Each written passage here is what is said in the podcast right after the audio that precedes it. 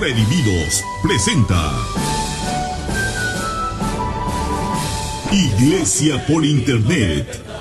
Porque la fe es por el oír y el oír por la palabra de Dios. Acompáñanos el día de hoy y recibe revelación del cielo. Queda con ustedes el apóstol Jonathan Mesa.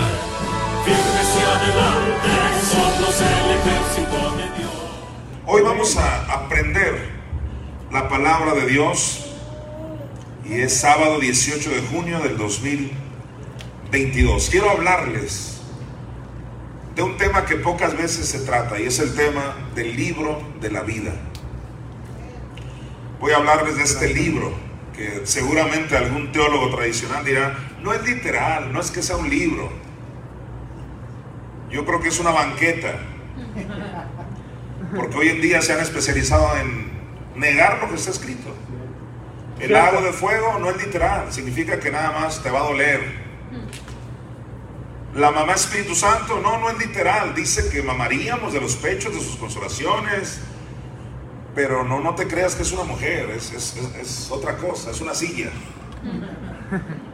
El diablo se ha encargado a través de la hermenéutica y otro tipo de disciplinas humanas de negar lo que está escrito. Necesitamos entender que hay un libro, apóstol, pero un libro espiritual, ajá, libro espiritual. La iglesia tiene que entender que así como hay cosas en lo natural, hay cosas en lo espiritual. Cierto. Por eso los teólogos no creen que Dios tenga dedos, ni ojos, ni orejas. Ellos dicen, no, la Biblia dice que tiene espalda, que tiene ojos, que algo se escribió con el dedo de Dios. Dice Jonathan, pero no te vayas a creer que tiene ojos. Dice que tiene ojos, pero no te creas eso. Increíble. Wow. En Redimidos creemos lo que dice la Biblia. Moisés le vio las espaldas a Dios. ¿Sabes qué? Tiene espaldas. La ley por el dedo de Dios fue escrita. El dedo. Dios tiene dedo. Tiene ojos con los que te mira. Con decirte que tú y yo fuimos hechos a imagen y semejanza de Dios. Así que cuando ves a tu vecino, es algo parecido a Dios mismo. Alguien diga aleluya. Aleluya. Tiene espalda, cabellos. Por supuesto que nunca seremos igual porque desde que Adán pecó tenemos cuerpos todavía bajo la maldición. Pero es algo parecido. Dios tiene cabeza, tiene pies. Aleluya. Aleluya.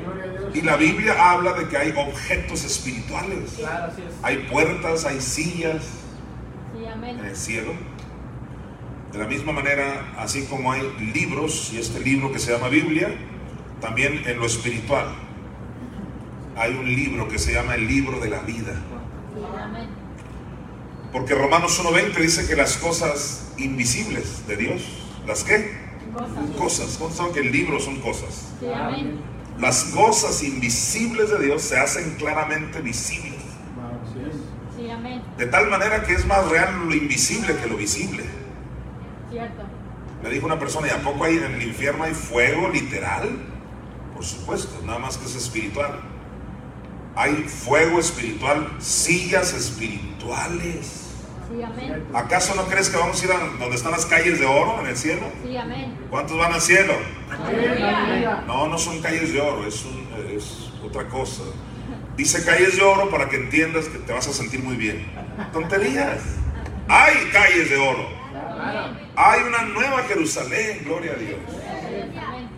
Bien, una vez que entendemos eso, porque yo batallo todo el tiempo con gente cuando le quieres hablar la Biblia, primero tienes que darle una introducción así, no precisamente para ti, porque aquí tengo creyentes. Pero hay gente en internet que le dijeron que sí dice libro, pero no hay libros, Dios mío. Hay un libro de la vida y tiene hojas, aleluya. Y son, es un libro espiritual.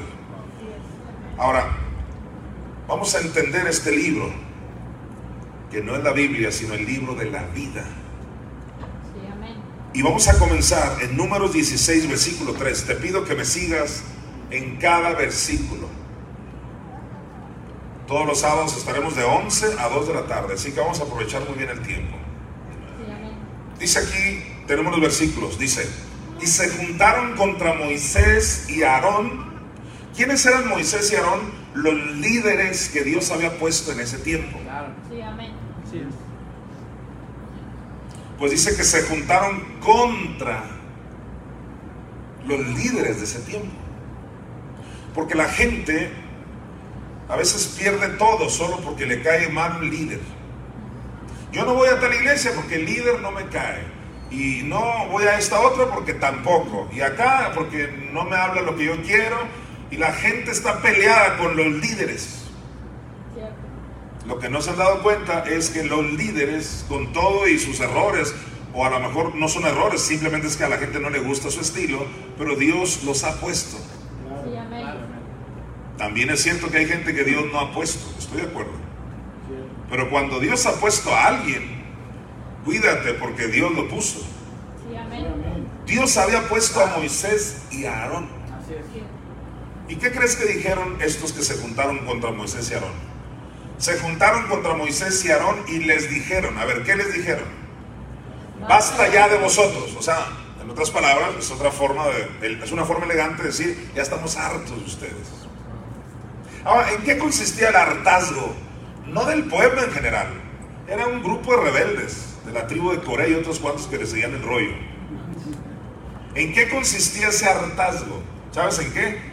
En que ya estaban hartos de ver que siempre ellos eran los que decían la palabra de Dios. Y hay un punto donde el que está abajo dice, ¿y tú de qué privilegios gozas? Yo también puedo. Yo también debería ser líder como tú, o sea, ¿de qué privilegios gozas? Vas a ver que es exactamente lo que ellos pensaban, mira. Y se juntaron contra Moisés y Aarón y les dijeron, basta ya de vosotros, porque toda la congregación, o sea, todo el pueblo, todos ellos son santos, y en medio de ellos está Jehová. ¿Por qué pues os levantáis vosotros sobre la congregación de Jehová? ¿Cuál era el argumento? Todos son santos, no crean que ustedes nada más. Hoy en día lo dirían de la siguiente manera, todos somos ungidos, así que no salgas con que tú eres el ungido, todos somos ungidos. Y sabes que tienen razón, todos son ungidos, pero no todos son ungidos para ser líderes. ¿Cuál fue el segundo problema? Dice aquí, en la parte de abajo, ¿por qué pues os levantáis vosotros? Hoy dirían el autoproclamado pastor. ¿Por qué os levantáis vosotros? Otra manera de decir, ¿a ti quién te puso? Siempre que a mí me preguntan, ¿y a ti quién te puso? Yo le digo, ¿y a ti? O también le respondo cuando me preguntan, ¿y a usted quién lo puso de apóstol? Pues el mismo que puso de pastor a tu pastor. Se llama Jesucristo. Sí, pero ¿quién te nombró? Pues el mismo que nombró a tu pastor. Es Jesucristo. Pero ¿qué filtro tuviste? Es decir, la gente quiere ver que alguien te diga, te ponga, cuando en realidad ningún ser humano puede poner a nadie. Esto es algo que viene de Dios. Los institutos bíblicos no constituyen pastores, ni, evangelistas, ni ministros. Solo ayudan a que estudies, a que aprendas algo. Pero quien constituye es Jesucristo. Es algo, es un llamado directamente de Dios que se va manifestando con el tiempo. A través del testimonio de la palabra, a través de profetas que van confirmando, cuando hay el fruto eh, en, en su ministerio. Pero hoy en día todo mundo quiere ser líder. Nadie quiere sentarse a aprender.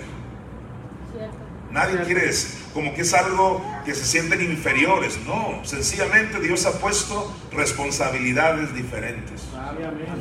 ¿Qué es lo que pasó en el tiempo de Moisés y Aarón? Que ellos creían que, o sea, el pueblo, los de Corea, creían que Moisés solo se había autoproclamado. No creían que Dios lo había llamado. Y le argumentaron, todos nosotros somos santos. Es más, usted conoce la historia donde la propia hermana de Moisés se levantó en rebelión y dijo, ¿acaso solo por Moisés habla Jehová? A eso es lo que yo le llamo el pecado de familiaridad.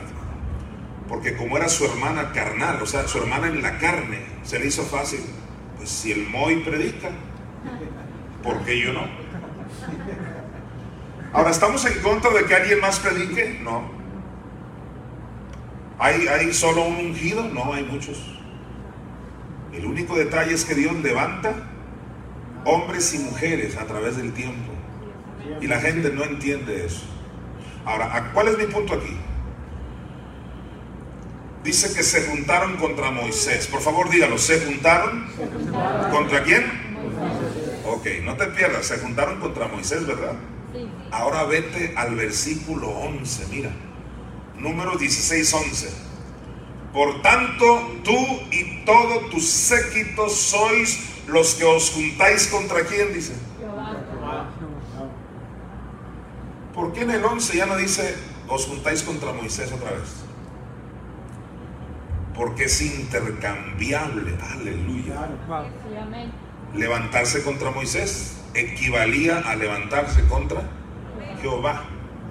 Porque Jehová puso a Moisés. Se le llama autoridad delegada. Os levantáis contra Jehová.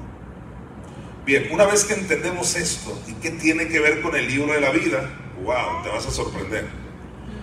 Mira, vamos ahora a Éxodo 32.1, por favor. Y aquí en Éxodo 32.1 vemos otro ejemplo de cuando se le revelan el pueblo se le revela a Moisés. Dice, viendo el pueblo que Moisés tardaba en descender del monte, se acercaron entonces a Aarón y le dijeron, levántate, haznos dioses que vayan delante de nosotros, porque a este Moisés, el varón que nos sacó de la tierra de Egipto, no sabemos qué le haya acontecido. ¿Qué dice la última parte? Moisés, el varón que qué? que nos sacó de la tierra de Egipto. ¿Verdad que ahí estaban reconociendo que Moisés lo sacó? Sí. ¿Qué crees? Horas después decían que un becerro de oro lo sacó de la tierra de Egipto.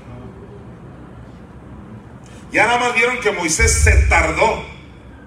Porque así es mucha gente. Puros que no vinieron, no, aleluya. Cuando el líder se tarda en algo, no, ya la tentación de construirse sus propios criterios, sus propias opiniones, hasta su propia congregación o lo que sea, su propia mala actitud, sus propios dioses. ¿Por qué? Porque el líder se está ta- tardando.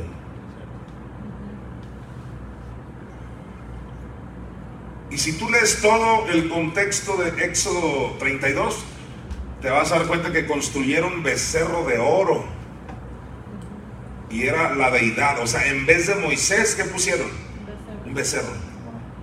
Y luego, imagínate, hicieron el becerro de oro.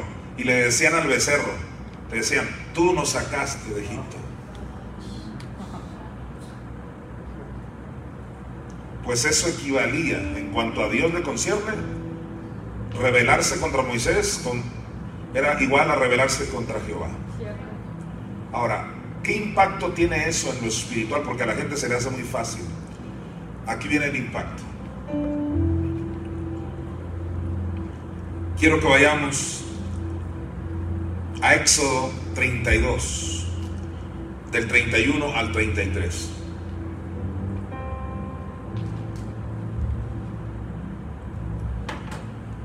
Una vez que me introduje de esta manera, creo que vamos a entender mejor esto.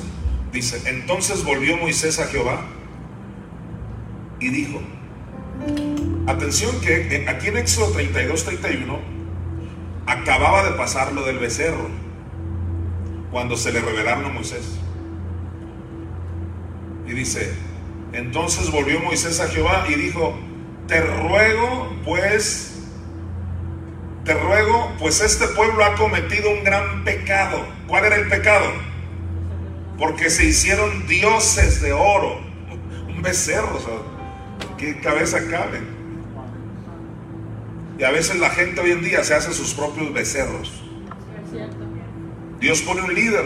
Pues no, yo aquí, yo aquí en casa o yo creo que como si, como si Dios les estuviera pidiendo su opinión. Yo creo que deberíamos. Nadie te preguntó nada, Chapulín. Tú no opinas nada, Chapulín. Porque es Dios quien pone.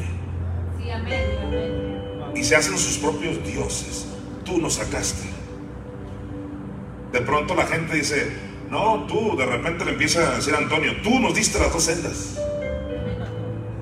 Tú nos hiciste cruzar el mar. Alguien diga, wow. Porque de pronto Antonio, suponiéndonos un ejemplo, de pronto hay espíritus de Absalón, ¿no? ¿Qué hacía Absalón? Absalón lo que hacía es quererse ganar el corazón del pueblo. Fíjate, y Absalón era hijo de David. Era el hijo de David, literal. Entonces, aprovechó que su papá ya estaba un poco mayor, David, y pues ya no rendía igual que al principio. Entonces hay un punto donde David ya no podía atender a la gente como antes. Pero Absalón, que estaba joven, aprovechaba y decía, no, pues ya sabes que si yo fuera rey, o sea, si votas por mí, si yo fuera rey, yo, yo te solucionaría esto así. No, David, pues, ya ves que ya tiene tres meses y ni te pela. Pero yo, Absalón, pues, joven, guapo, mira, ven conmigo, es más, vamos, yo te aconsejo. Y, dice la Biblia que se empezó a robar el corazón.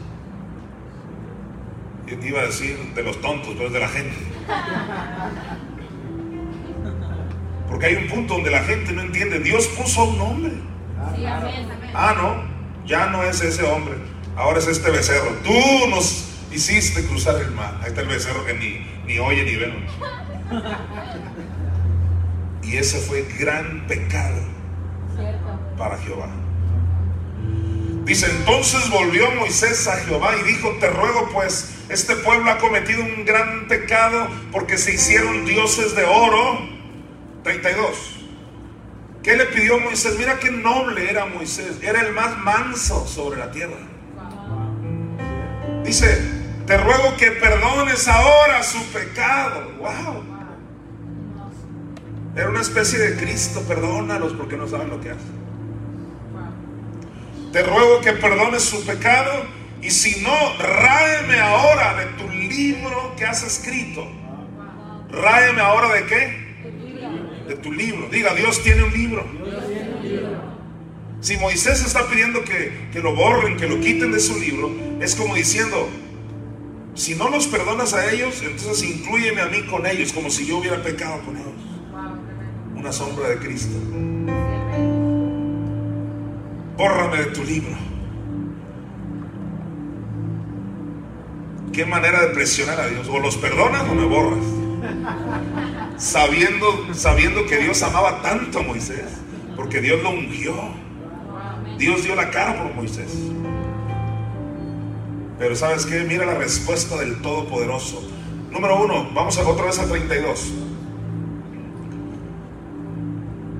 Ráeme ahora de tu libro. No, no pierdas vista. ¿Tu qué?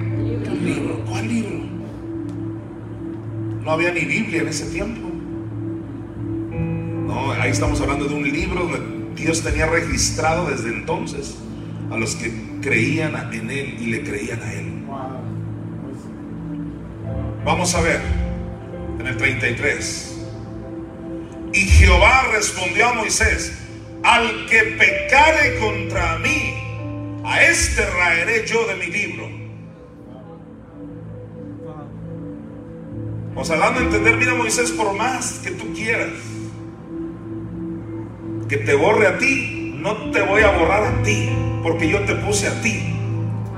A quien voy a borrar es, dice, al que pecare contra mí.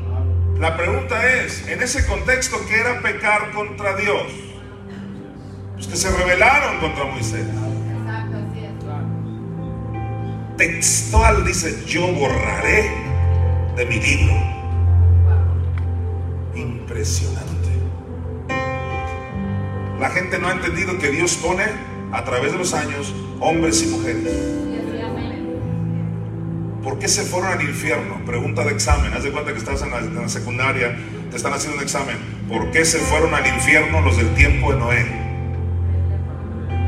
Aquí va, mira, esto no lo vas a oír a la vuelta de la esquina. Aquí va. Por no creerle a un hombre. ¿Cómo se llamó ese hombre? Noé. Alguien de esos que son muy rebeldes, que no aceptan que Dios pone hombres y mujeres, dicen, no, es porque no le creyeron a Dios. Escucha, Dios puso a un hombre llamado Noé. Y debido a que no obedecieron a su prédica, hoy están encarcelados en el infierno. Así lo dice Primera de Pedro 3, del 18 al 19. Así es. Donde le hubieran hecho caso a Noé, se salvan. Aleluya. Y es que Dios usa a sus ungidos para predicar el mensaje. Por eso cuando Moisés le dice, bórrame a mí de tu libro, dice, no, yo voy a borrar al que peque contra mí. A ese yo voy a borrar, voy a raer de mi libro. Esto es realmente impresionante. Ahora, vamos a Ezequiel capítulo 13, versículo 8. Dice así. Por tanto, así ha dicho Jehová el Señor. Por cuanto vosotros habéis hablado vanidad. Todos digan eso, vanidad. No te pierdas nada porque esto va a conectar a la perfección. Aquí Dios está tratando con falsos profetas. Porque así, como hay profetas verdaderos, hay falsos. Pues dice, por tanto así ha dicho Jehová el Señor, por cuanto vosotros habéis hablado, otra vez diga, vanidad. Vanidad. ¿A quién le está hablando? A falsos profetas. Y dice, y habéis visto mentira. Ah, como hay profetas que ven mentira. Son mentiras. Dijo un profeta, yo vi en una hermana que tenía los aretes así, y esos no eran aretes, eran demonios, dijo. ¿Qué crees? Pues toda la congregación allá en los Mochis, Sinaloa, le hicieron caso al profeta y se corrió la voz, se hizo doctrina. Mujer que use aretes, trae demonios colgando. ¿Qué es eso? Se antoja decirle a ese profeta, tú lo que viste es mentira, porque eso no es lo que dice la Biblia.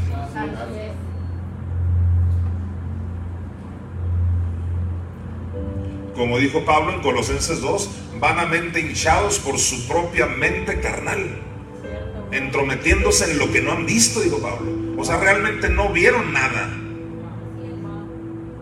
pero amedrentan a las mujeres. Traes aretes, es el diablo. Falsos profetas. Ah, no, pero quien los oye dije- dijeran, ese es el verdadero profeta. Mentira. Tienen finta de que son verdaderos, pero están esclavizando a la mujer. De verdadero no tiene nada. Verdadero profeta, Cristo, que hizo libre a la mujer. Y a la primera, a la primera persona que Jesús mandó a predicar y enseñar fue una mujer. Cierto. Y cuando aquella adúltera la querían apedrear, Jesús entró como su defensor. ¡Wow! Le dijo, vete y no peques más. Pero lo libró de esos terribles homicidas. Ese es un verdadero profeta. No el que está condenando a las mujeres y condenando a los jóvenes. Y eso no es un buen profeta. Ha visto vanidad. Mira, por tanto así ha dicho Jehová el Señor, por cuanto vosotros habéis hablado, no pierdas de vista esa palabra vanidad, y habéis visto mentira, por tanto he aquí yo estoy contra vosotros, dice Jehová el Señor. Yo estoy contra vosotros, o sea, contra esos falsos profetas, porque vieron, dígalo otra vez, vieron vanidad. Váyase a Eclesiastés 4 del 15 al 16. Mira esto. En Eclesiastés 4 del 15 al 16 dice el escritor de Eclesiastés que es Salomón dijo algo profético que se cumplió ya en esta congregación. Amén. Atención. Vi a todos los que viven debajo del sol caminando con el muchacho sucesor. La Biblia habla de un muchacho sucesor. ¿Qué es un sucesor? Alguien que le va a suceder, o sea, le va a continuar lo que alguien comenzó. Apóstol, eso es bíblico, claro. Elías comenzó algo, fue arrebatado, ¿y quién siguió? Eliseo. Eso es una sombra. Claro. Eso es totalmente bíblico. Cuando Moisés fue arrebatado, noticias para muchos, Moisés no murió, fue arrebatado. Ya sé que gente, ¿cómo que? No tengo tiempo de explicarte. Me tengo que ir a las dos. Moisés no murió, fue arrebatado. Tan es así que apareció vivito y coleando en el monte de la transfiguración. Él y Elías no murieron. Ahí está. Así que cuando Moisés fue arrebatado, al igual que Elías, ¿quién le siguió después de Moisés? Josué.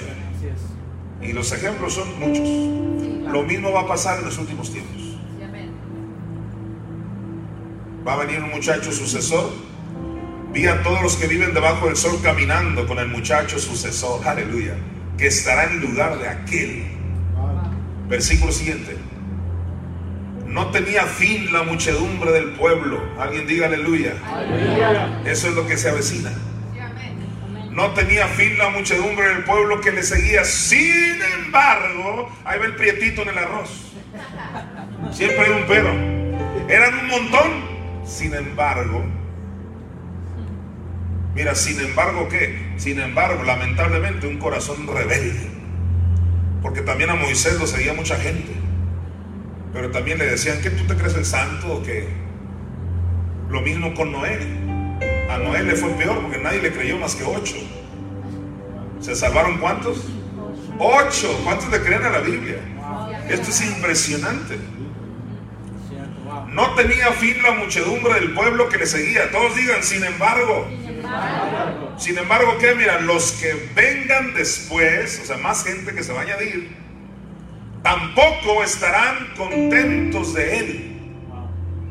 En otras palabras, así como no estuvieron contentos con Moisés, Dios levantaba a Josué, tampoco estaban contentos con Josué. Es más, para acabar pronto, los israelitas no estaban contentos con nadie. Por eso cuando aparece Jesucristo en la escena, les dice Jerusalén que matas a tus profetas que te son enviados. Mataron a todos los profetas que Dios les envió. Y luego ya Dios dijo, ok, ya no les voy a enviar profetas, les voy a enviar a mi propio hijo. A ver si así lo respetan. ¿Qué crees? Lo mataron también. Pueblo rebelde y contumaz. Y sabes qué? Hoy en día estamos viviendo tiempos donde no es diferente.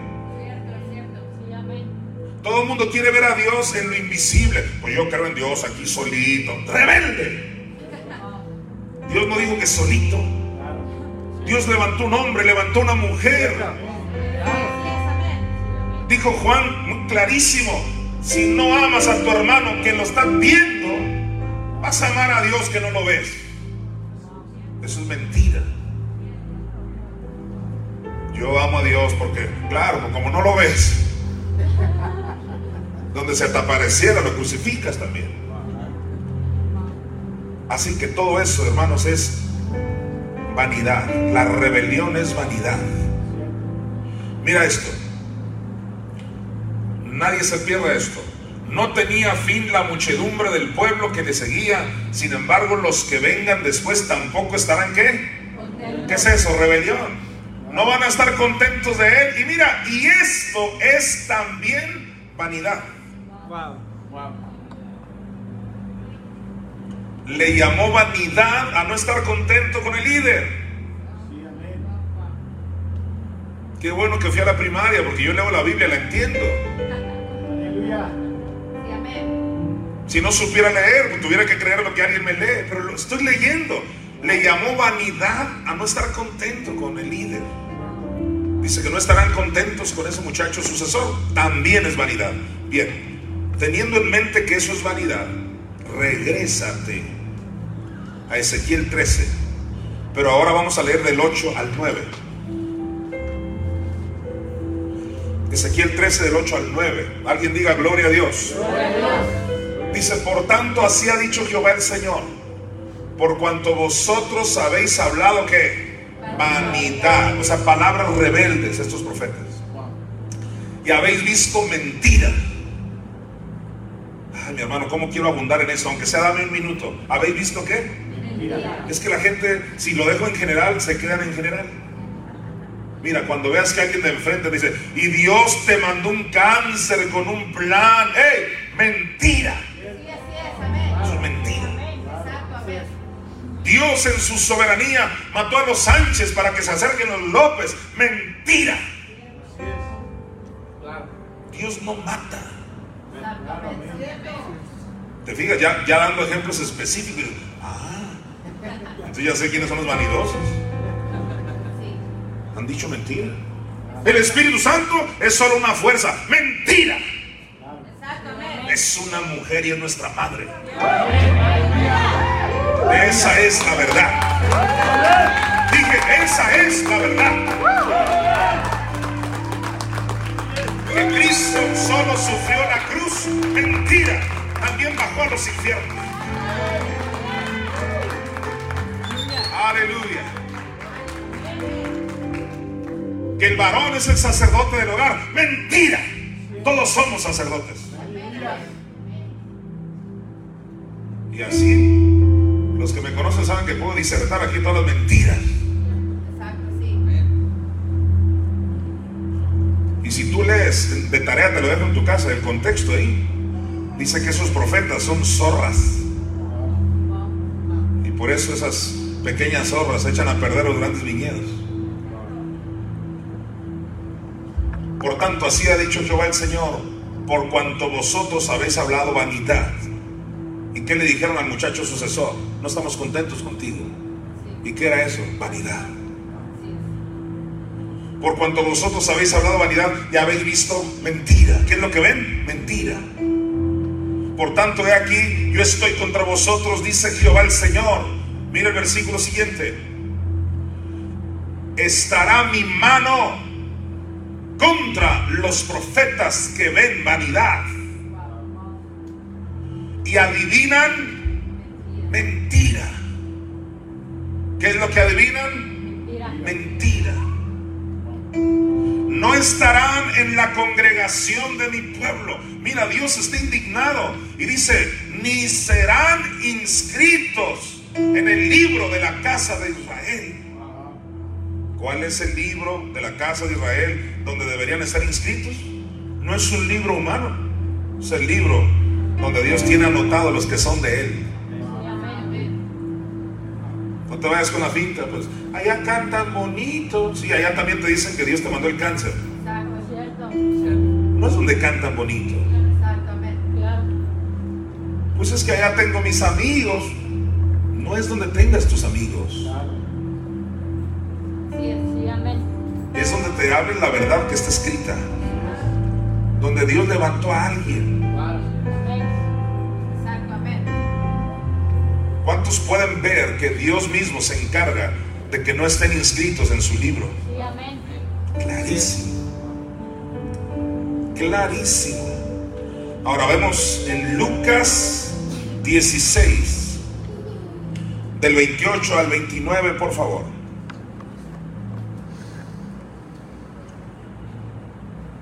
Porque yo sé que hasta a este punto alguien se, a alguien se le está haciendo muy fuerte. ¿Cómo? O sea, voy a ser borrado por no creer en, el que Dios envía, pues yo nomás te estoy leyendo lo que dice la Biblia.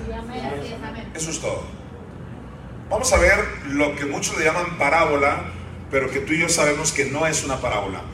La famosa y supuesta parábola del rico y Lázaro. ¿Cuántos han oído hablar de esto? Rico y Lázaro. Bueno, te informo, número uno, eso no es parábola fue una historia. Y una historia, a diferencia de una parábola, es que realmente sucedió. Realmente un rico fue al Hades, lugar de tormento, donde había llamas y se estaba quemando. Eso es real. No es cierto, hey, no es cierto eso que los muertos duermen y nada saben. Ahí están en el panteón. No, señor. En el panteón no están los muertos, están los cuerpos de los muertos. Cuando Eclesiastés dice que los muertos nada saben, no se refiere a que no tienen conciencia. Y ahí está nada más en el polvo, no señor. Se refiere a que ya están tanto en el cielo como en el infierno, dependiendo si murieron con Dios o sin Dios, pero nada saben de lo que ahorita estamos haciendo. Pero de que si saben y se acuerdan, sí. Si tú ahorita te levantas y vas al baño, El que está en el infierno no dice, y acaba de ir al baño, acaba de ir al baño. O sea, nada saben en ese sentido. Pero cuando tú vas al relato que Cristo nos dio, y Cristo le creemos a Cristo. No le voy a creer a alguien que me toque la puerta de mi casa diciendo, el Hades es la tumba. Esto es una parábola. Eso lo dices tú. Pero Cristo dice otra cosa. Cristo nos relató una historia con nombres y apellidos. Abraham, Lázaro. Ni una parábola tiene nombres específicos. Y entonces Jesús nos relató un hombre que estaba en el Hades, en el inframundo, sufriendo en una llama terrible. Y eso concuerda con muchos que han ido al infierno para dar testimonio. Escucha bien, 26, 27, 28 de agosto, ya cambié la fecha, finales de agosto, los siete jóvenes que fueron al infierno, cuatro de ellos o tres, pero estoy luchando porque los siete, mínimo ya me confirmaron tres y posiblemente cuatro de esos jóvenes estarán en Hermosillo, Sonora, dando su testimonio en Expo Forum. Viernes, sábado, domingo en Hermosillo. Y van a dar su testimonio. Es impactante. Yo les creo. Todo lo que dicen, todo, dije, todo está en la Biblia. ¿Sabes cuáles son los únicos que no le creen? Los que dicen, eso es falso, porque la parábola del rico y Lázaro es una parábola, eso no es cierto. No, la gente se muere y ahí quedó todo, ahí, ahí está en el panteón, hasta la resurrección de los muertos. Mentira. Gente muere sin Cristo, inmediatamente va al infierno. Y ahí estará esperando hasta el juicio final para luego ser lanzados a dónde? Al lago de fuego. Eso es Biblia. Gente muere con Dios. Inmediatamente, dijo Pablo, ausentes del cuerpo, presentes con el Señor. El cielo ahorita está poblado de todos los que han muerto en Cristo. Aleluya. Pero el infierno está poblado de los que han muerto sin Cristo. Así que no te creas esa mentira que ahí están en el panteón esperando la resurrección. Olvídalo. Si así fuera, Pablo nunca hubiera dicho que cuando Cristo viene, le dijo Pablo a los de Tesalónica, dice que vendrá con aquellos que durmieron en el Señor. Aleluya. Se te murió tu abuelita, tu tía, tu mamá. ¿Quién se te murió? ¿Tu primo? Cuando Cristo venga, viene con él, viene con ella. En otras palabras, el cielo está poblado de gente que murió en Dios. Vamos, apláudele fuerte la palabra de Dios. Alguien grita aleluya. Gracias, Señor. Vale el gozo vivir para Cristo. No hay nada más importante en esta vida que el tener a Cristo en el corazón y tener una comunión con Él y vivir para Él. Usted puede tener toda la riqueza del mundo y qué, si al final vas a perder tu vida, tu alma, no. Puedes tener la fama y todo lo que quieras, si al final pierdes tu vida, ¿de qué sirvió? Lo más importante es que tu nombre esté escrito en el libro de la vida. Porque esta vida es temporal. ¿Qué tanto son 80 años, 90 años?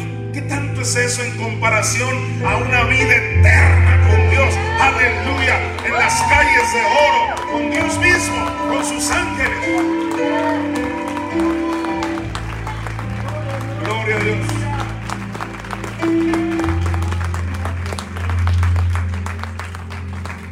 Espíritu Santo me reveló recientemente que esta vida es el diezmo.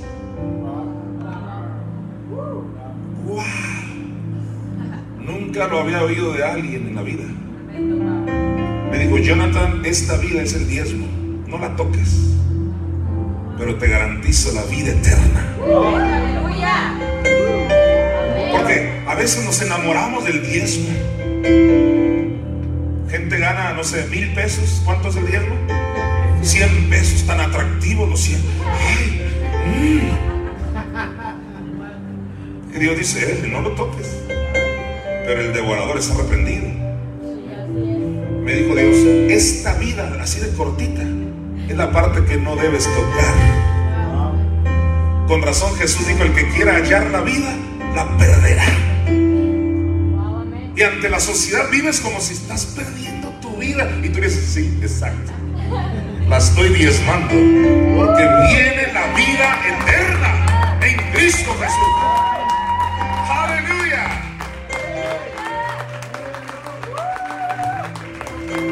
Aquí tenemos un hombre que no obstante no había venido Cristo todavía.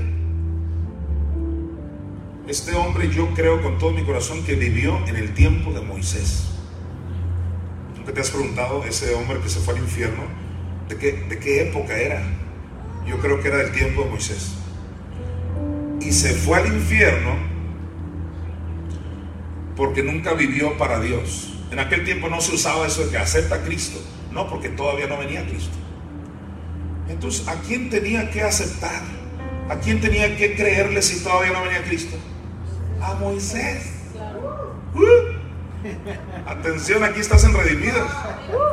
A ver, va de nuevo.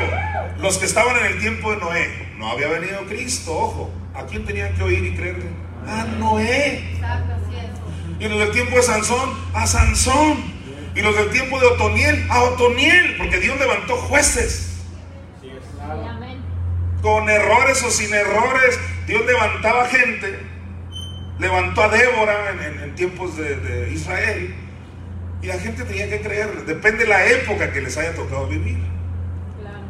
Pues en el tiempo de Moisés, ¿qué crees? A este rico le tocaba obedecer a Moisés. Y ahora estaba ¿dónde? En el infierno, sufriendo las llamas. Hey, esto no es Hollywood, esto no es Dante Alighieri, esto es la Biblia. El infierno es real.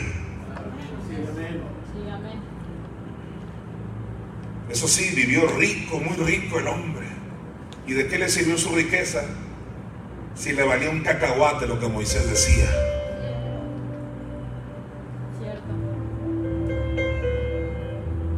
La riqueza sin Cristo, sin el reino, no, no te lleva a la vida eterna. Y entonces cuando este rico estaba en los tormentos del infierno, dijo, porque tengo cinco hermanos. ¿De qué se estaba acordando este hombre? De que tenía cinco hermanos. Entonces, ¿dónde queda Eclesiastes de que los muertos nada saben? Claro que todos saben. Ni siquiera dijo, creo que tengo cinco. Ya le afectó tanto el infierno que ya ni se acordaba cuándo. Creo que tengo dos clarito, tengo cinco. Porque tengo cinco hermanos, dice, para que les testifique. Porque le estaba pidiendo al padre Abraham, manda uno aquí entre los muertos. Yo creo que si se levanta uno de los muertos y le jala las patas, se van a arrepentir. Nada.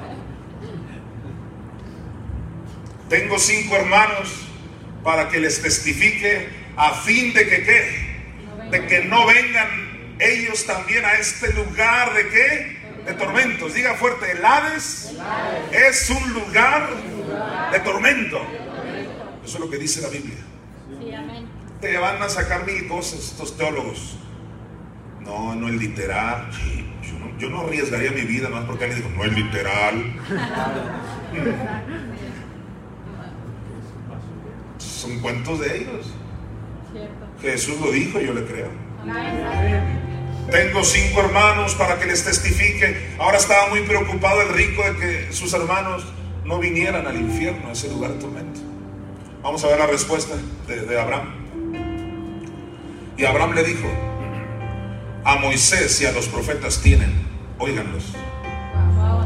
Yo les pregunto algo, ¿por qué Abraham no les dijo, a Dios tienen? ¿Por qué? Que nadie se distraiga. A ver, ¿por qué no les dijo? ¿Por qué no le dijo al rico? Porque el rico estaba diciendo, manda a uno de los muertos para que les testifique. Abraham bien pudiera haber dicho, no te preocupes, para eso está Dios, en sus casas, con que oren solitos ahí en casa. No, esas tonterías nunca lo vas a ver en la Biblia. La gente de hoy saca su propio becerro de oro. Por tal de no tener a un Moisés. Alguien diga aleluya. aleluya su propio becerro de oro, su propia concepción de la vida. Pues aquí yo y Dios, ¿quién dijo ese? Ese versículo no existe. Abraham le dijo, ¿quieres? Mira, mira cómo te lo voy a decir. A ver, querido rico que está sufriendo en el infierno, lo estoy parafraseando, ¿quieres que tus cinco hermanitos de allá de la tierra no vengan al infierno? Ahí te ve el remedio, que oigan a un hombre. ¿Y quién es ese hombre? Moisés. En otras palabras, tú, querido rico, estás aquí por no haber oído a Moisés. Y los del tiempo de Noé estaban en el infierno por no haber oído a Noé.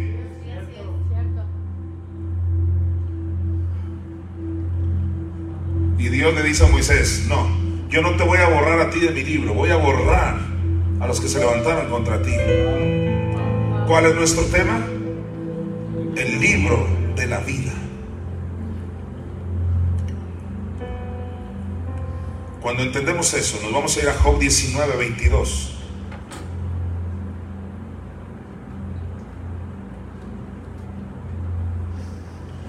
Y dice la Biblia, este es un salmo, este, eh, es, perdón, un pasaje mesiánico. que es mesiánico? Que alude al Mesías Jesucristo. Porque Cristo dijo que los profetas, los salmos, la ley hablan de Él. Entonces, dice aquí, ¿por qué me perseguís como Dios? y ni aun de mi carne os saciáis. ¿Cuántos de ustedes saben que Cristo murió espiritual y físicamente? Cuando Él estaba en la cruz murió físicamente, sí, pero también espiritualmente. ¿Qué significa eso? Que se separó el Padre y nuestra Madre Espíritu Santo se separaron de su Hijo Jesucristo. ¿Por qué se separaron del Hijo? Por el pecado tuyo y mío. Una vez que papá y mamá se separan del Hijo Jesucristo, todos los demonios tuvieron acceso a Cristo. Lo empezaron a perseguir. No vayas a creer que solo era el tormento de los romanos que lo estaban crucificando. Era el montón de malos espíritus que lo perseguían con violencia. Tú ya conoces el Salmo 22. Jesús dijo, fuertes toros de Bazán, ¿te acuerdas? Lo estaban atormentando lo perseguían. Y dice aquí, este es Jesús hablando.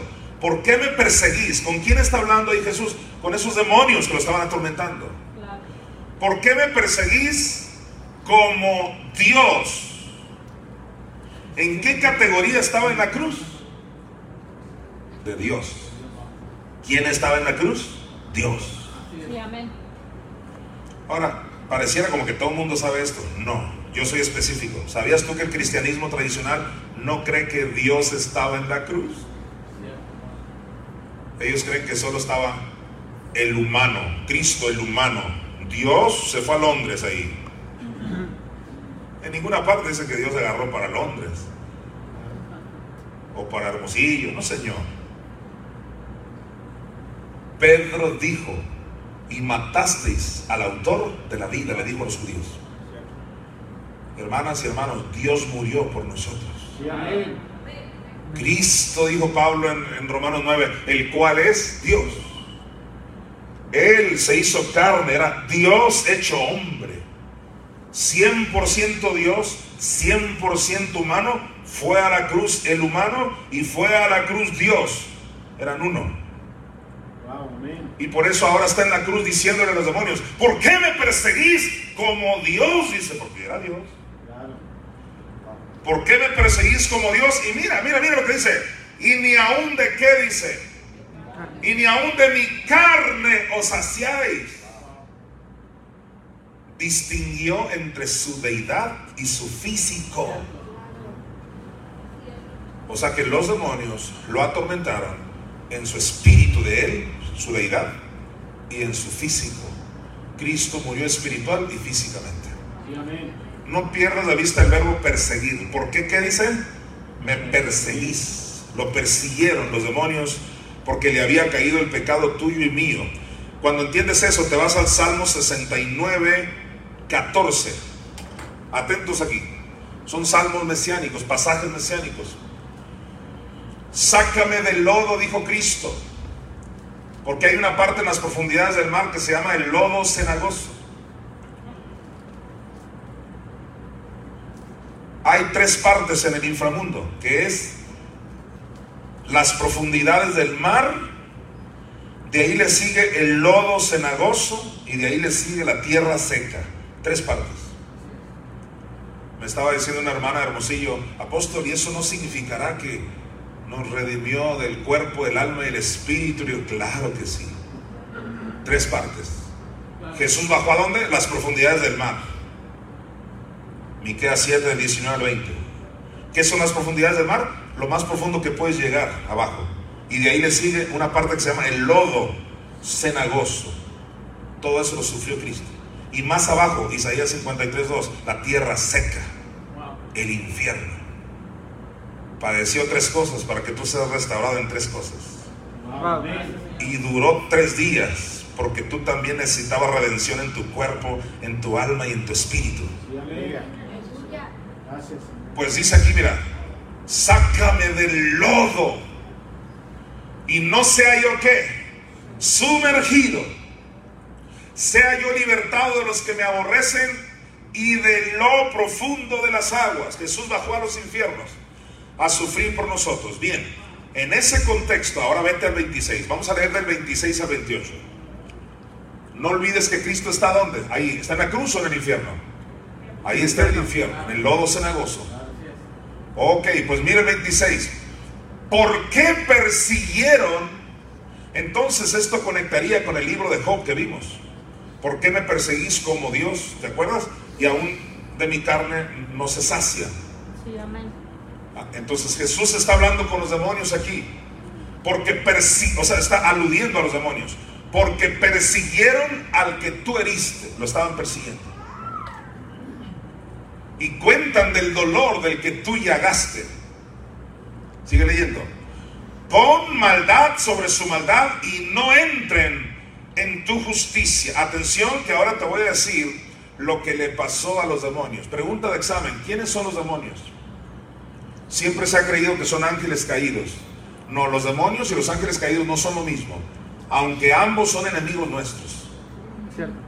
Pero el demonio no tiene cuerpo y por eso siempre quiere poseer un cuerpo. El ángel caído también es nuestro enemigo porque Satanás se trajo una tercera parte de los ángeles, ¿te acuerdas? Apocalipsis 12. Pero ellos sí tienen su cuerpo, así que no, ellos no quieren meterse en el tuyo, ya tienen uno. Y buen cuerpo tienen. Tan es así que los de Sodoma y Gomorra todo bien. ¿Cuántos han leído la historia? Les dice Lot, te ofrezco a mis hijas. No, no, no, no. Queremos esos varones que entraron, los ángeles. Los ángeles tienen cuerpo, por eso los ángeles no quieren, voy a poseerte. Ellos no quieren, tienen su cuerpo. El demonio es un ser humano que existió antes de Adán y que murieron todos por el diablo, por supuesto. Y todos esos, todos esos espíritus sin cuerpo ahora quieren uno y dicen, pues este no está tan buen cuerpo como el que yo tenía, pero aquí me quiero meter. Y por eso Jesús echó fuera demonios. ¿De dónde los echaba fuera? De los cuerpos y de, las almas de las personas. Entonces los demonios fueron seres humanos, raza preadámica. Pues aquí Jesús está profetizando algo, mira, porque lo estaban persiguiendo ahora a él. Pon maldad sobre maldad, eh, pon maldad sobre su maldad y no entren en tu justicia, que no entren. Sean raídos del libro de los vivientes y no sean escritos entre los justos. Atención aquí. Los demonios fueron seres humanos que sí estaban inscritos, pero un día fueron borrados y cuando alguien es borrado, ya no tiene remedio.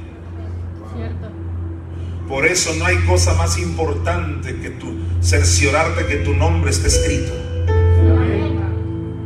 No es importante lo que vas a ir a comer a la salida. No es importante de, ya me voy, vamos al parque. No es importante, es que quiero un consejo. Todo eso es importante, pero ¿De qué sirve el consejo y la comida y el parque si borraron tu nombre? ¿Cierto? No hay nada más importante que hoy salgas seguro que tu nombre está escrito en gloria. Escucha, toda una generación, y me atrevo a decir generaciones plural, rechazaron a Cristo.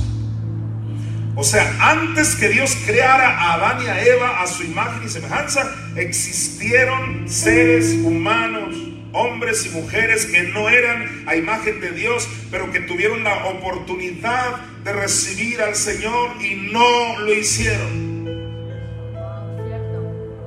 Y debido a que rechazaron al Señor, sus nombres fueron borrados. Ya no hay remedio para ellos. Esos son los demonios. Ellos anhelarían tener la oportunidad que tú tienes hoy. En cierta ocasión estaban liberando a una mujer y el demonio hablaba a través de ella. Y el, que lo estaba, el, liberador, el que estaba liberando a esa mujer, le decía, y tú, a ver, si tú, si tú tuvieras la oportunidad, ¿te congregarías? Y el demonio decía, sí, no faltaría ni un día. Ofrendarías, daría todo. El demonio hablaba porque él ya no tiene remedio. Te digo una cosa, donde tu nombre sea borrado, serías casi igual que un demonio, sin remedio. Por eso la Biblia dice continuamente, hoy es el día de salvación. No endurezcáis vuestros corazones, porque hoy es el día de salvación. Ojalá y existiera un purgatorio donde fuéramos ahí y ahí nos purgaran nuestros pecados, nos dieran una buena paliza, nos patearan, pero que al final nos dieran una nueva oportunidad. Bueno fuera. Algunos dijeron, sí, sí hay, porque obviamente su, su mentalidad queriendo salvar al mundo, pero la Biblia no dice eso. Bueno fuera, pero no. No existe tal lugar. Es ahora en vida donde aceptas a Cristo y vives para Él, o no hay oportunidad. Necesitas cerciorarte que tu nombre está escrito. Los demonios rechazaron a Cristo en su tiempo y por eso dice aquí, sean raídos del libro de los vivientes y no sean escritos entre los justos. En Job 30, del 5 al 8.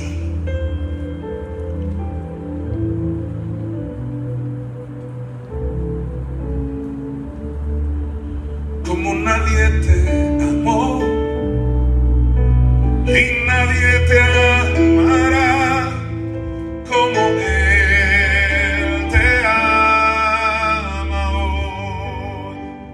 Cristo te ama con amor eterno. Y así te dice el Señor.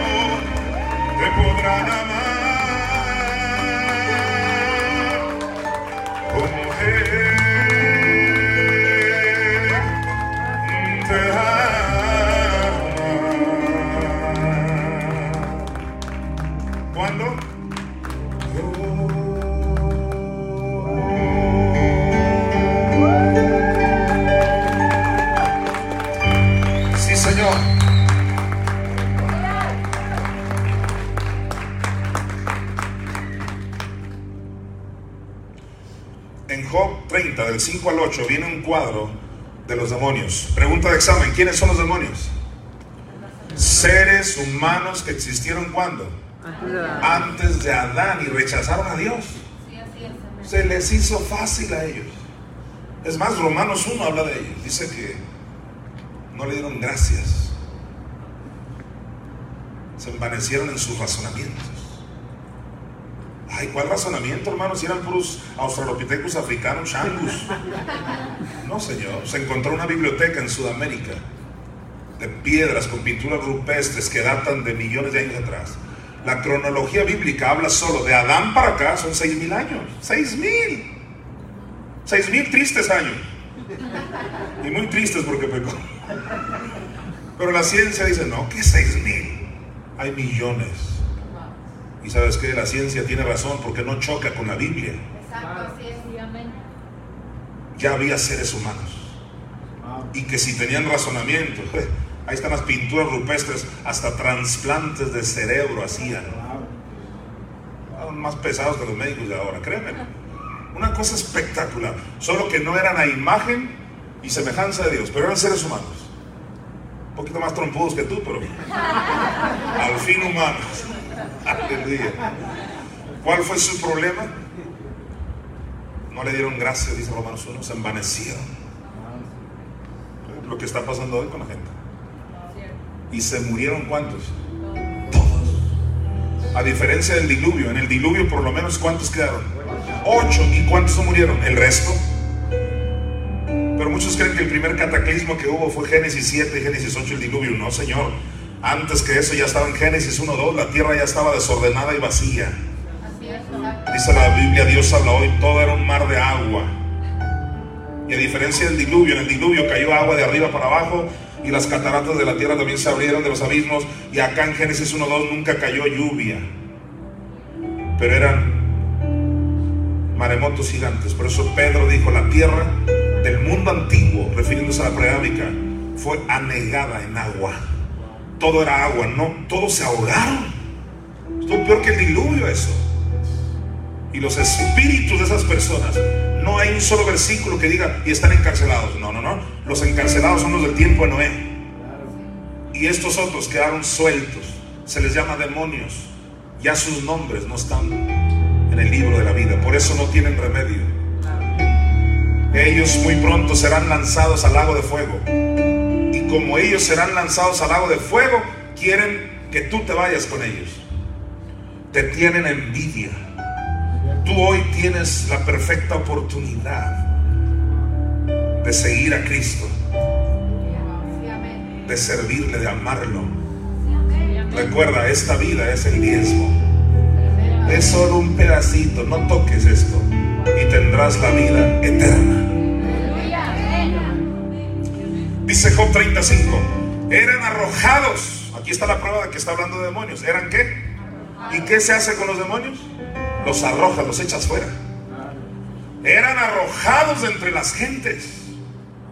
Ahora alguien dirá, pero todavía no venía Cristo. Aún así había liberaciones. Nada más que Cristo vino con mayor autoridad. Eran arrojados entre las gentes. ¿Quiénes? Estos seres llamados demonios. Y todos les daban grita como tras el ladrón. Les gritaban como tras el ladrón. Habitaban en las barrancas de los arroyos. Mira esto. En las cavernas de la tierra y en las rocas. Ahí les gusta estar ahí los malos espíritus. Ahí te miran de vez en cuando detrás de un arbusto. Créemelo. Esto es real. Versículo siguiente. Bramaban ¿Por qué? Son demonios, mira. Bramaban entre las matas y se reunían debajo de los espinos. Versículo 7. Hijos de viles y hombres sin qué? Sin nombre. Tú y yo, debido a que aceptamos a Cristo, se nos dio un nombre. Y estamos inscritos en el libro de la vida. Ellos se quedaron sin nombre. La única razón que tú los identificas es, por ejemplo, si un mal espíritu de esos deja mudo a alguien. Ellos no tienen nombre, pero tú les pones nombre. Espíritu mudo. ¿Por qué? Porque por sus síntomas los conocemos. Jesús por sus síntomas los nombraba. De repente otro demonio tenía uno mudo y aparte sordo. ¿Qué decía Jesús? Espíritu sordo y mudo. Por eso no temas en decir espíritu de ruina, espíritu de cualquier síntoma, espíritu de insomnio. Que nadie te diga, ay hombre, ahora todo es mal espíritu. No le hagas caso a nadie, hazle caso a Cristo. Si Cristo los llamó por sus síntomas, espíritu de insomnio, espíritu de religiosidad, espíritu de incredulidad, fuera en el nombre de Jesús.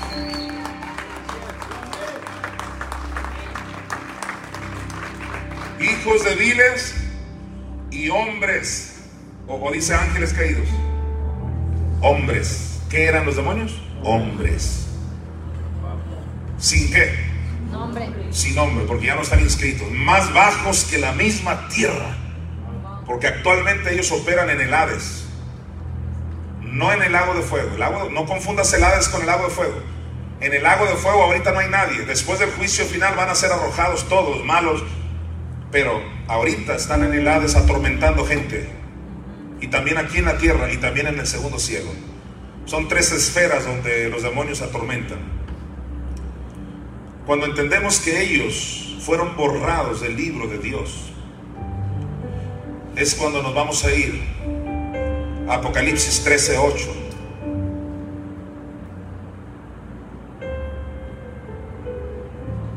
Y dice el libro de revelación. Apocalipsis significa revelación. Y la adoraron. Los que conocen Apocalipsis saben que viene hablando de la bestia. Porque hay una trinidad diabólica, el diablo, la bestia y el falso profeta. Es el anticristo, la bestia. Dice que la adoraron. ¿La adoraron quiénes? Todos los moradores de la tierra. Normalmente eso se interpreta así, pues todos los, de, los del planeta Tierra, pero no. Hoy te estoy demostrando que hay algo más allá, que es el mundo espiritual. Todos los demonios se postran ante el diablo porque el diablo siempre quiso, ¿qué, quiso el diablo siempre? Adoración. Por eso a Jesús le ofreció la gran oferta. Todo esto te daré. ¿Cuál era su anhelo? Si postrado me adorares.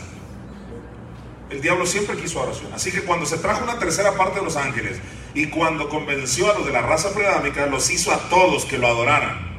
Ahora tenemos en el Apocalipsis lo que dice, y la adoraron a la bestia todos los moradores de la tierra. Pero es que la tierra no es solo aquí arriba, hay un inframundo. Todos los demonios adorando a la bestia y por supuesto sus demonios usando gente para que adore a la bestia. Eso va a pasar cuando venga la gran tribulación. Gracias a Dios tú y yo no vamos a pasar por la gran tribulación.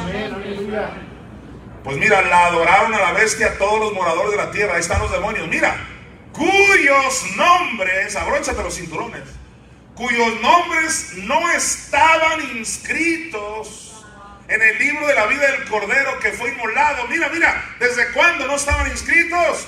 Desde el principio del mundo. Si se refiriera a personas, ah, pues pobrecita gente, porque desde un principio Dios los crió borrados. Pobrecitos, obviamente iban a adorar a la bestia, pues si desde, desde el principio del mundo ya los habían borrado, ¿qué les queda? De ahí se agarran los, de la doctrina de la predestinación. Los que creen que Dios ya predestinó a unos para el cielo, a otros para el infierno, unos para ser sanos, otros para ser enfermos. Falso total. Vanidad y mentira. No, los que desde antes, mira lo que dice, desde el principio del mundo fueron borrados son estos, que fueron hombres que rechazaron a Dios y después se convirtieron en demonios. ¿Desde cuándo fueron borrados? Alguien dígame. Desde el principio del mundo. Ahora, cuando tú oyes principios, Adán, no, Adán no fue el principio. Adán ya fue en el 1.26 de Génesis. El principio es Génesis 1.1. En el principio creó Dios los cielos y la tierra. Génesis 1.2. Ya el diablo había desordenado y matado a todos de la raza preadámica. Ahí fueron borrados lo más terrible es que si esas generaciones fueron borradas, el diablo se está encargando de que sean borrados millones en ese tiempo. Mira, hace años un pastor de Sudamérica tuvo una visión y vio una mano gigante que estaba borrando nombres, borrando, borrando, borrando. Pero fue sorprendente lo que este pastor dijo, porque eran muchos. No, no creas que borró uno, se fue a comer y luego volvió. No. Borrando y borrando y borrando y borrando y borrando. Cuando tú le preguntas a Dios, ¿será posible eso? Que mi nombre ya está escrito y lo puedan borrar. Eso es bíblico. Quédate conmigo hasta que yo termine hoy. Porque te cerciorarás hoy que tu nombre esté escrito en gloria. No hay nada más importante que eso.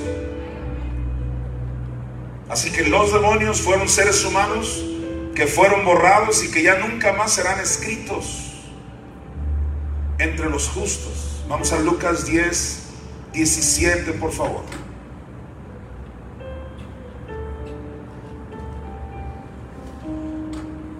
La misión de los 70. Jesús tuvo 12, pero también tuvo 70.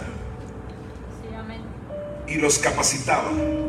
Entonces ya cuando los envió, dice aquí este relato, que volvieron los 70 con gozo. A ver, todos digan, con gozo. Con gozo. ¿Por qué te alegrarías tú? Pues te alegrarías yo creo que al igual que los 70, si los demonios se sujetan cuando tú les dices, sal fuera. Nos gozamos por tantas cosas. Nos gozamos por tocar el piano. Nos gozamos por tocar la guitarra. O nos gozamos por cantar. Nos gozamos por bailar. Nos gozamos por tantas cosas. ¿Y sabes qué? Está bien. Pero aquí Jesús nos va a hablar de un gozo superior. Dice, volvieron los 70, grítalo, con gozo. con gozo. ¿Y cuál era su gozo? Mira, diciendo, Señor, aún los demonios se nos sujetan en tu nombre. Oye, ese es motivo de gozo. Pero ahora vete al versículo 19. He aquí os doy potestad de hollar serpientes y escorpiones y sobre toda fuerza del enemigo y nada os dañará, dando a entender que bueno, porque yo les di autoridad para que ni un demonio se les revele. Alguien diga gloria a Dios. Pero, versículo siguiente, no te pierdas el 20. Pero no os regocijéis de que los espíritus se os sujetan, sino regocijaos de que vuestros nombres están escritos en los cielos. Si te produce gozo que un demonio te obedezca, dice Jesús, tranquilo que hay algo mejor. Que tu nombre esté escrito en los cielos. Ese debe ser motivo de gozo. Yo no sé cómo mucha gente hoy se puede dar tan alegre en la vida sin Cristo. Se van a dar cuenta muy pronto que ese gozo se les va a acabar así se les va a caer el semblante. Cuando aparezca el Hijo del Hombre en el cielo. Y ya no tengan remedio. El verdadero gozo es saber que mi nombre está escrito en gloria. Ahora, yo siempre he analizado este pasaje y los que me conocen saben a dónde voy. ¿Por qué Jesús les dice gócense de que sus nombres estén escritos en el cielo? O sea, ¿qué relación tiene eso con los demonios? ¿Por qué se lo dijo en ese contexto? Yo creo con todo mi corazón que lo que les dijo fue esto. Esos demonios que ustedes echaron fuera ya fueron borrados. Pero ustedes tienen oportunidad de que sus nombres sigan escritos.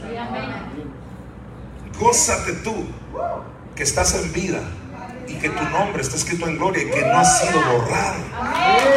Que tendrás la vida eterna. Dele gloria a Dios. Gózate, alábalo.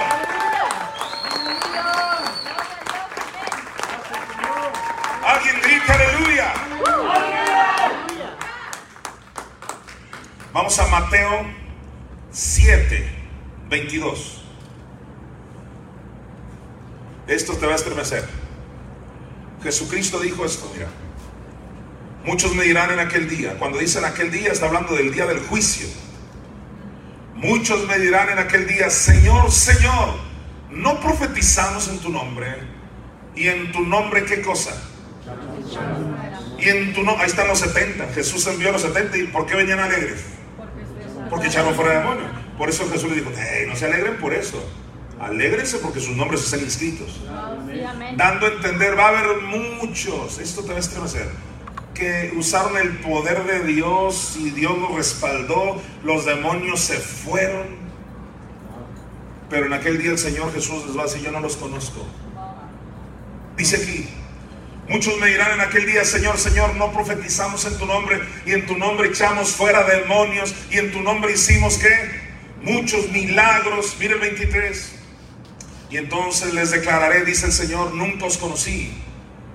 Apartados de mí, hacedores de maldad. Porque Jesús los va a tratar como que ni existen como yo. ¿Quiénes son ustedes? Porque no obstante echaban fuera demonios Atención aquí. No obstante, echaban fuera demonios, profetizaban y el montón de cosas. No se cercioraron que sus nombres permanecieran escritos. Atención. Hay predicadores hoy en día que están enseñando que tu nombre ya nunca puede ser borrado. Mentiras. ¿Tienes? Necesitas un buen amigo que te lo diga. Se oye muy bonito. Salvo, siempre salvo. Mentiras. La salvación no solo se tiene, se tiene que retener. El que perseverare hasta el fin será salvo. Jesucristo dijo, el que permanece en mí va a tener fruto. Y el que no permanezca será echado y será quemado.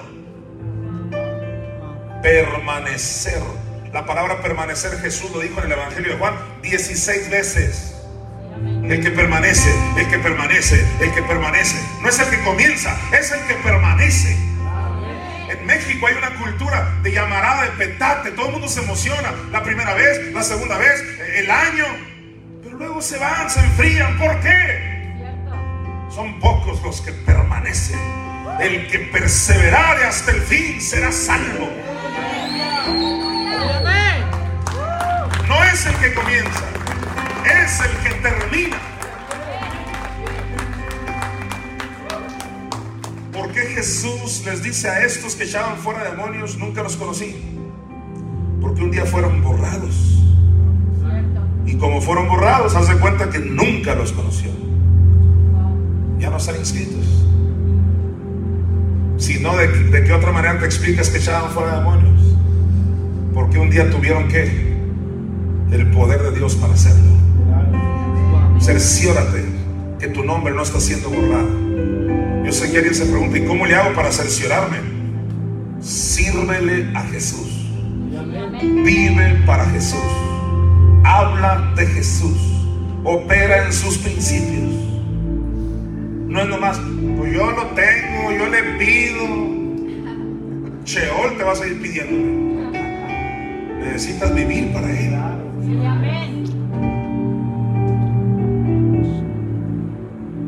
¿Qué haré para tener la vida eterna? Le dijo aquel joven, era un joven rico. Ahorita lo mencionó la apóstol Alejandra. ¿Qué haré para obtener qué? Vida eterna. Mira lo que le dijo. A ver, ¿has guardado los mandamientos? Uh, sí, yo. Desde mi juventud. Desde que era niño. Ok. ¿Qué querías? Vida eterna. Da vende todo lo que tienes y qué? Y da. Una traducción incorrecta dice, dalo, como si él se quedara sin nada. No, en el griego dice, da.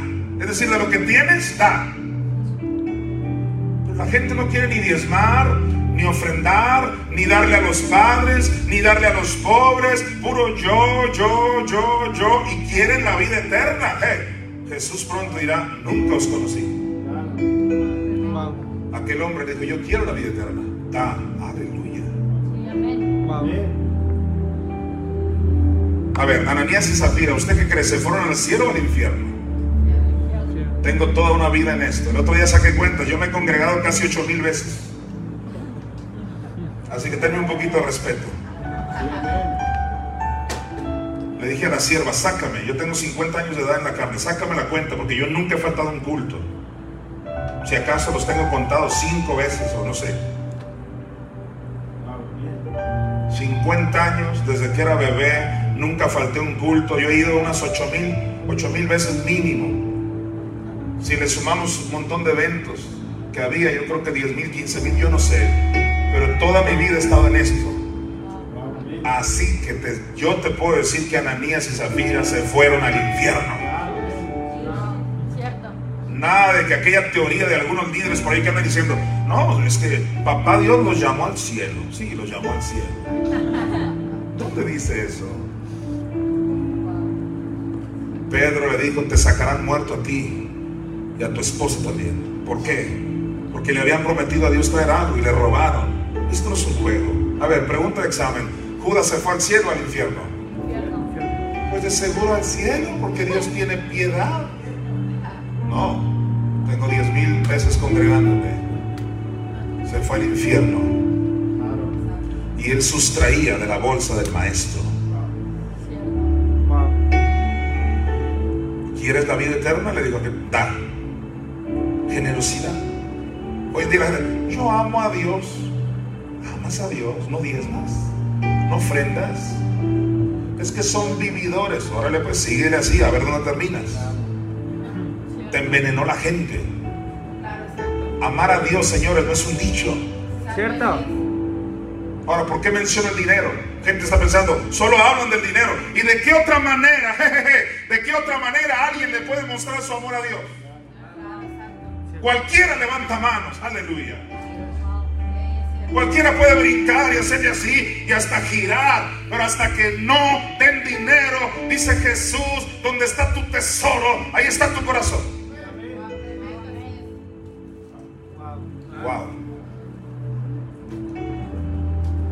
Así que mucha gente se va a perder porque es puro bla, bla, bla. Yo te amo. No le das ni un peso a tus padres, cállate. Vas a andar amando a Dios.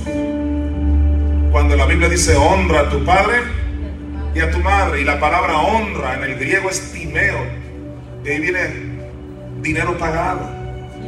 No lo estás honrando cuando le, le hablas por teléfono, le mandas una tarjetita navideña. Lo estás honrando cuando das. Así que muchos le van a decir, en tu nombre echamos fuera demonios y Dios les va a decir, nunca os conocí. ¿Por qué? Porque existe en la Biblia la revelación de que el nombre de la persona pueda ser borrado. Vamos a Filipenses 4, del 3 al 4. Ahora voy a hablar de aquellos que le sirven a Dios. Todos digan servir a Dios. Hermanos, se le puede servir a Dios de diácono, escudero,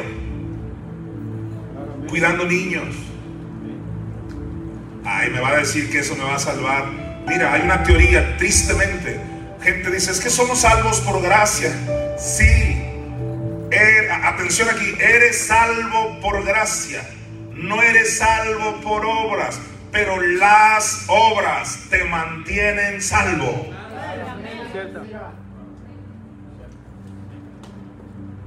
Así que me atrevo a decir, por cuidar niños voy a llegar al cielo. Sí. Y no porque el cuidar niños te salvó, te salvó el sacrificio de Cristo, pero al cuidar los niños retuviste tu salvación hasta el final. Las obras te mantienen salvo. Escucha, el perdonar te mantiene salvo. El sacar la amargura te mantiene salvo. El traer agua para el predicador o para el hermano te mantiene salvo. El ayudar a alguien te mantiene salvo. El congregarte te mantiene salvo. Nada te salva, pero todo te mantiene salvo. Wow. Esto es impresionante. Pues mira, Pablo, así mismo te ruego, este es Pablo rogándole, te ruego también a ti, compañero fiel. Yo no sé con quién está hablando Pablo aquí, si le está escribiendo a los de Filipos, y ahora habla en singular, compañero fiel. Se antoja creer que le dice al Espíritu Santo, aunque por traducción pusieron compañero, pero alguien está hablando, qué interesante. Te ruego también a ti que compañero fiel, que ayudes a estas, está hablando de mujeres, a estas que qué, que combatieron juntamente conmigo. Wow, combatir juntamente con el líder. Es importante. Dice Pablo que ayudes a estas que combatieron juntamente conmigo en el Evangelio, con Clemente también y los demás colaboradores míos cuyos nombres están en el libro de la vida. ¿Por qué Pablo está realzando que sus nombres están en el libro de la vida? Porque le ayudaban a él. Aleluya. Igual Moisés, dice Dios, a ti no te borraré, borraré a los que no estén contigo colaborar en una visión.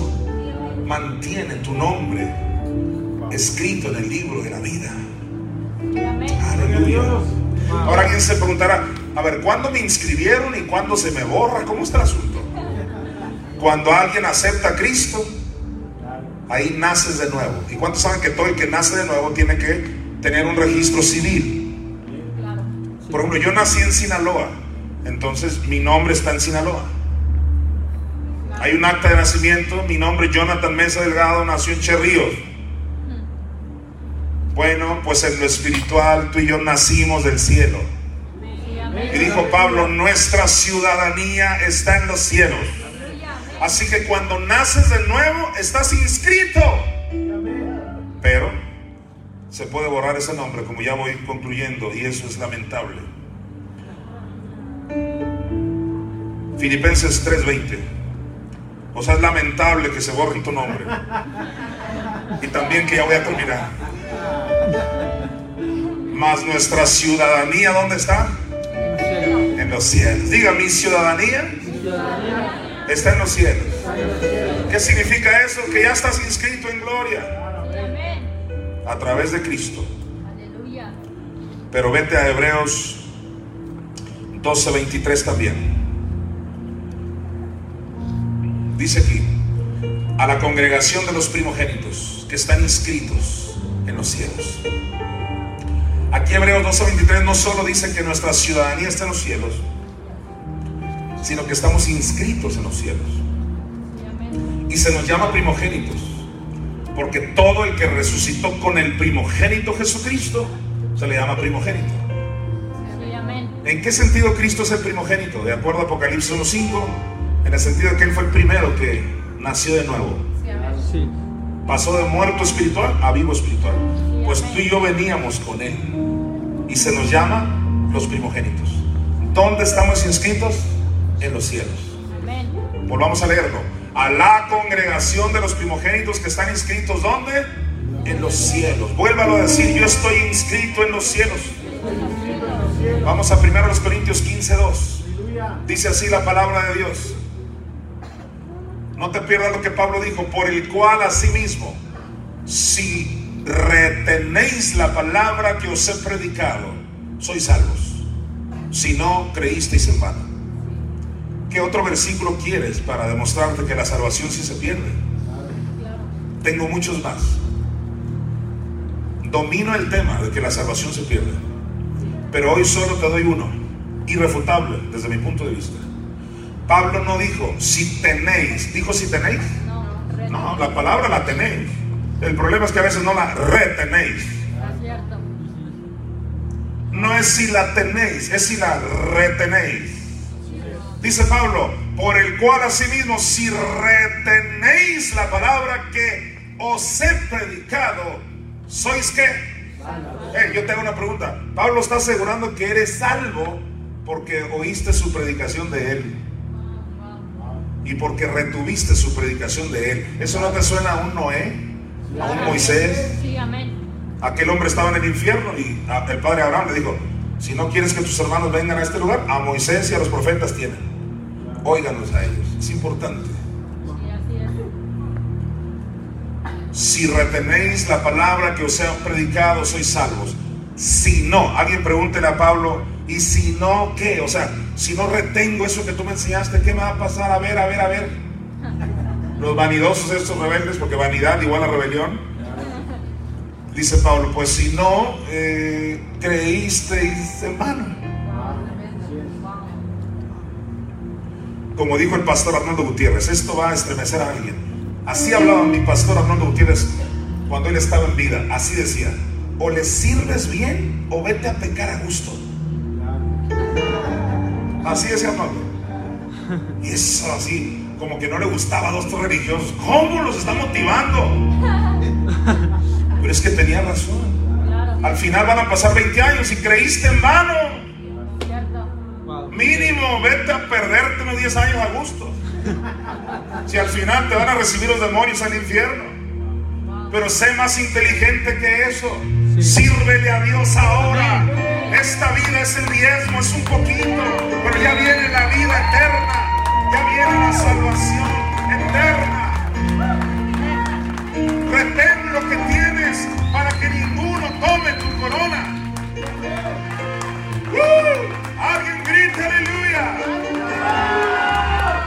Levanta tus manos, iglesia. Yo quiero que le digas a través de esta canción, oh Señor, yo te daré mi vida, te daré mis manos, te daré mis manos, te daré mi voz. Vamos, prométele, dile, te daré mis años,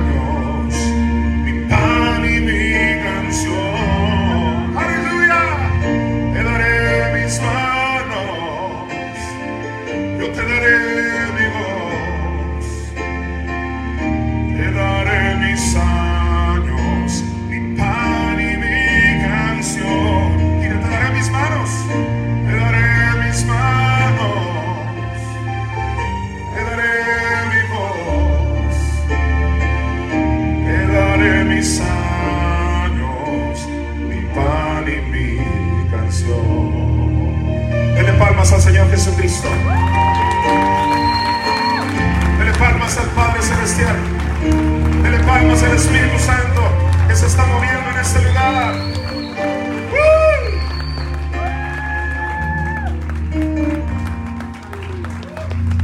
Alguien dice un fuerte amén.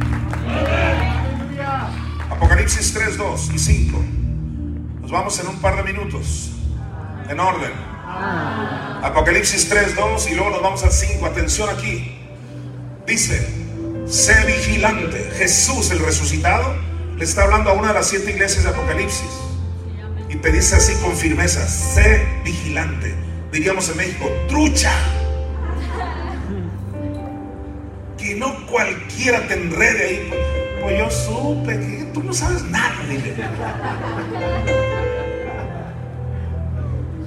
Pues es que para qué congregarse, Dios está en todas partes. No oigas a gente así. Oye lo que Dios dice en su palabra. No dejando de congregarse. Así es. Y que nadie te saque de ahí. Sí. Sé vigilante y afirma las otras cosas que están, ¿qué dice? Por morir. Porque hay cosas en tu vida que están a punto de morir. No solo tu físico. Está a punto de morir ese sueño, esa, esa fidelidad. Muchas cosas que eran para Dios ya están muriendo por culpa del diablo y que le has dado lugar al diablo. Y dice, ¿por qué están a punto de morir esas cosas en ti? Dice, porque no he hallado que tus obras perfectas delante de Dios. Dando a entender las obras son importantes para que tú no mueras. No te salvaste por obras, pero tus obras te mantienen vivo. Porque la fe sin obras es muerta. Ahora, en ese contexto de Apocalipsis 3.2, no te puedes perder el 5. Nadie se pierde el 5. Dice Jesús, el que venciere. Entonces el que venciere, ¿en qué contexto está? En esforzarte para hacer las obras que Dios quiere. Evangelizar, hablar. Dijo Pablo, ay de mí si no anuncio el Evangelio. Congregarse, amar, perdonar, ser generoso. ¿Y qué premio voy a tener? Porque hace falta vencer la codicia para darle a Dios lo que es de Dios. Hace falta vencer el rencor para perdonar a aquel que te hizo tanto daño. Y tú le dices a Dios, ¿qué voy a ganar si venzo? Ah, mira lo que dice Dios. Al que venciere será vestido de vestiduras blancas. Y mira, y no borraré su nombre del libro de la vida. Y confesaré su nombre delante de mi Padre y delante de sus ángeles. Dijo un predicador, ya ves, nunca nos van a borrar. Eh, no está diciendo eso. Está diciendo que si vences, no te borran. Sí, amén. Es que sutil es el diablo. Ahí dice que nunca te borrarán. Jesús no te podía prometer algo que no te puede pasar. Si nunca se te borrara el nombre, ¿para qué te promete eso? Te está prometiendo que no te lo va a borrar si vences. Y si no venzo, clarísimo, te borran. Alguien diga aleluya. Por eso necesitamos mantener nuestros nombres inscritos en gloria. Alguien dígale, te amo Jesús. Aprovecha el tiempo, dile, yo te amo, yo te adoro. De Juan 5, 4. Porque si se trata de vencer, dice aquí, porque todo lo que es nacido de Dios vence al mundo. Y esa es la victoria que ha vencido al mundo, nuestra fe. Con la fe tú vences el espíritu del mundo. Hermano, el espíritu del mundo te quiere atrapar, te quiere dar a entender, esta vida lo es todo. Mentira, esta vida no es nada en comparación a lo que viene. Pero esta es la victoria que vence al mundo, nuestra fe. Y al que venciere no lo van a borrar libro, de la vida.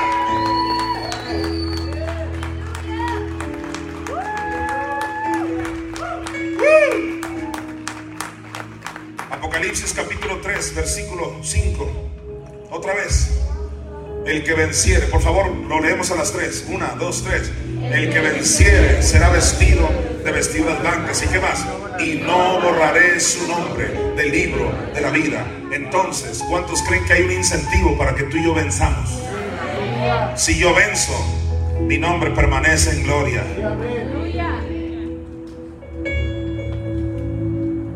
Apocalipsis 21, 27. Se trata de entregarle todo a Dios. No entrará en ella. Cuando dice en ella, está hablando de la nueva Jerusalén. Muy pronto estaremos en la nueva Jerusalén, calles de oro, mar de cristal. Alguien diga aleluya. Aleluya. Pues no entrará en ella. Tú que estás bien emocionado. ¿Quién dijo que Acapulco y que Cancún? Las calles de oro, Jerusalén. Eh, tranquilo que no cualquiera entra ahí. Mira lo que dice aquí. Wow. No entrará en ella ninguna cosa inmunda o que hace abominación y mentira, sino solamente los que están inscritos en el libro de la vida del Cordero. Alguien dice, por eso ya cuando acepté a Cristo se me quitó lo inmundo. Falso. Se te quitó lo inmundo solo en el espíritu tuyo. Pero vete a Santiago 1.21. Alguien diga aleluya. Dice Santiago 1.21, por lo cual desechando toda inmundicia. ¿Por qué Santiago tenía que decirme que deseche toda inmundicia si al aceptar a Cristo ya no tengo inmundicia? Porque Santiago no está hablando de tu espíritu, está hablando de tu alma. En el alma está la mente, sentimientos y voluntad.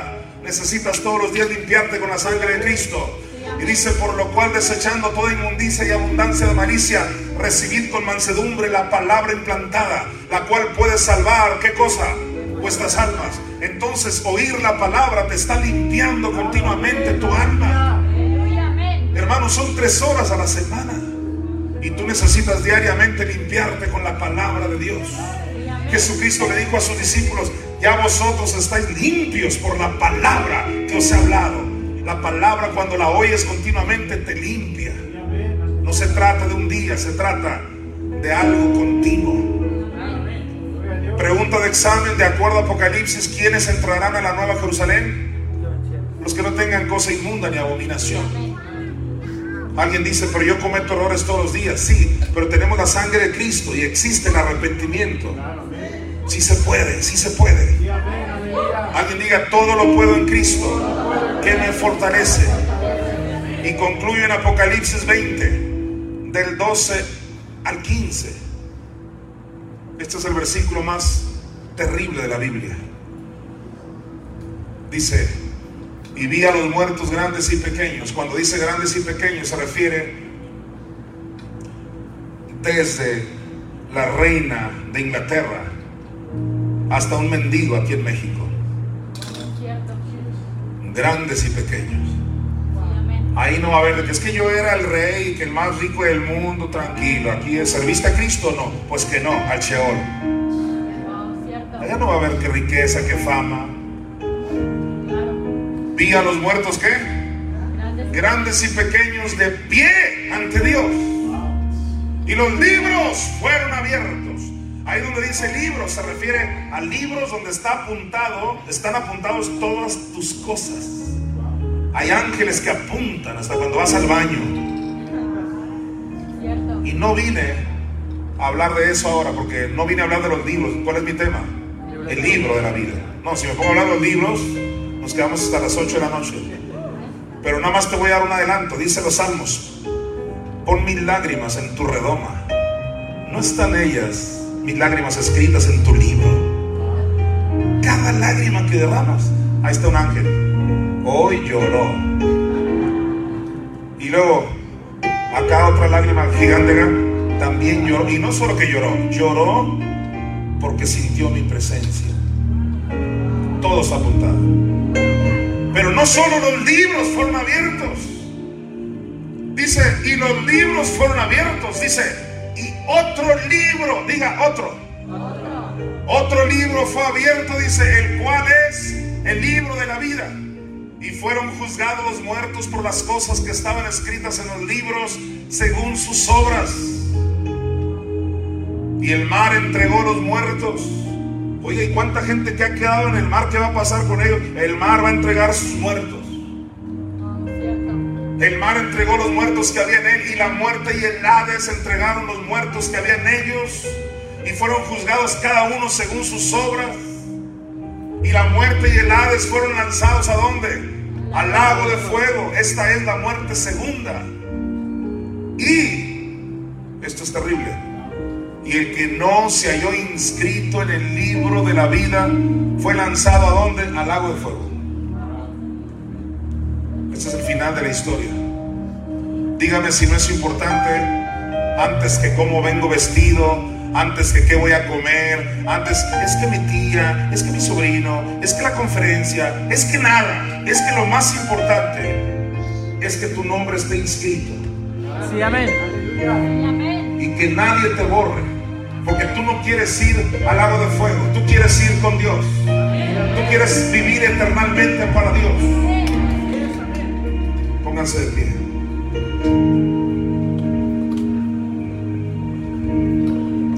En los próximos cinco minutos nos vamos, pero quiero saber si hay alguien que dice yo, Jonathan, yo quiero hoy entregarle mi vida a Dios. Yo reconozco que no he vivido para Dios. Es más, reconozco, como dice Apocalipsis, que tengo nombre de que vivo, pero estoy muerto. Yo necesito de Dios. Yo necesito asegurarme que hoy mi nombre está inscrito en gloria. Si tú eres esa persona, pasa aquí al frente.